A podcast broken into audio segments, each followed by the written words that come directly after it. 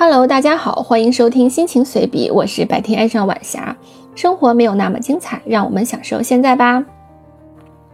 今天是二零二三年八月九日，今天是致敬科学家欧拉。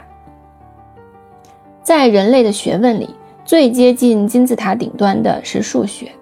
不过，只有极少数的人天生就对数具有强有力的直觉和天赋，他们将帮助人类探寻隐藏在宇宙最深处的规律。全文将分为四个部分。第一部分，欧拉简介。欧拉十三岁考入名校，十五岁本科毕业，十六岁硕士毕业，十九岁博士毕业，二十四岁成为教授。欧拉可谓天才中的天才，他的研究几乎涉及所有数学分支，对物理学、力学、天文学、弹道学、航海学、建筑学等都有研究，甚至对音乐也有涉猎。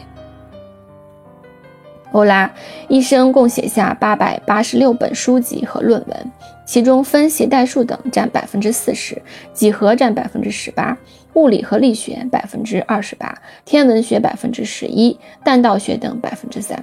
彼得堡科学院整理他的著作，足足忙碌了四十七年。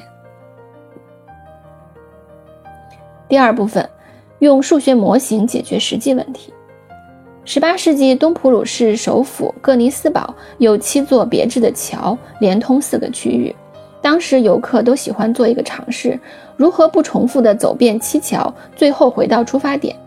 然而，所有的尝试者最终都精疲力尽、垂头丧气，因为不管怎么绕，路线都会重复。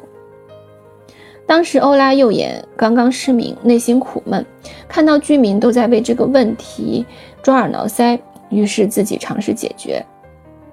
他将这个路线问题巧妙地化为几何问题，并进一步简化为一笔画问题，最终确立了著名的一笔画原理，即一个图形可以一笔画的充分必要条件是图形是连通图，以及起点的个数为零或者二。在七桥问题中，起点的个数为四不符合条件，因此走遍七桥而不重复的路线根本就不存在。能将实际问题抽象为数学模型，这正是欧拉作为十八世纪伟大数学家的异于常人之处。第三部分，数学分析。一七四八年至一七七零年期间，欧拉一共出版《无穷分析引论》《微分学》《积分学》三本书，堪称微积分发展史上里程碑式的著作。复变函数论里的欧拉公式，把微积分的三个极为重要的函数联系在一起，将三角函数的定义域扩大到负数，从而建立了三角函数和指数函数之间的关系。自此，18世纪的数学形成了代数、几何、分析三足鼎立的局面，而工业革命以蒸汽机、纺织机等机械为主体的运动和变化，也得到了最适合的数学工具。进行精确的计算。后来，我们在其他领域也能看到这个公式的变体，例如在经济学中演变之后，用来求解消费者的需求函数或生产者的生产函数等。第四部分，最美等式。e 的 i 派次方加一等于零。该等式将数学中非常重要的五个常数零、一、派、e 和 i 齐聚一堂。并以一种极其简单的方式将数学上不同的分支联系起来，被誉为史上最美妙公式。零和一是最简单的两个实数，是群、环、域的基本元素。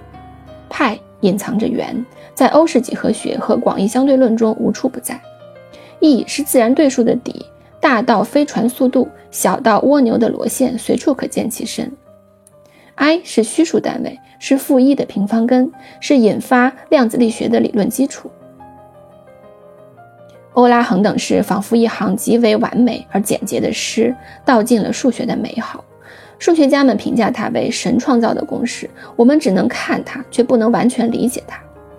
这个公式不仅在数学领域产生了深远的影响，对物理学的影响也非常大。插播一个花絮。我之前在 B 站看过几个非常棒的关于数学的动画，推荐给大家，可以搜索“火柴人 VS 数学”。看不懂的话，可以看“火柴人 VS 数学解析”。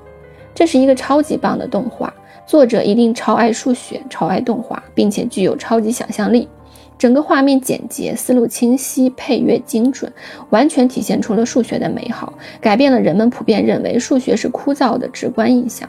它是一个非常有趣的启蒙，同时也体现出对数学认知的深刻思想。好了，话题转回来。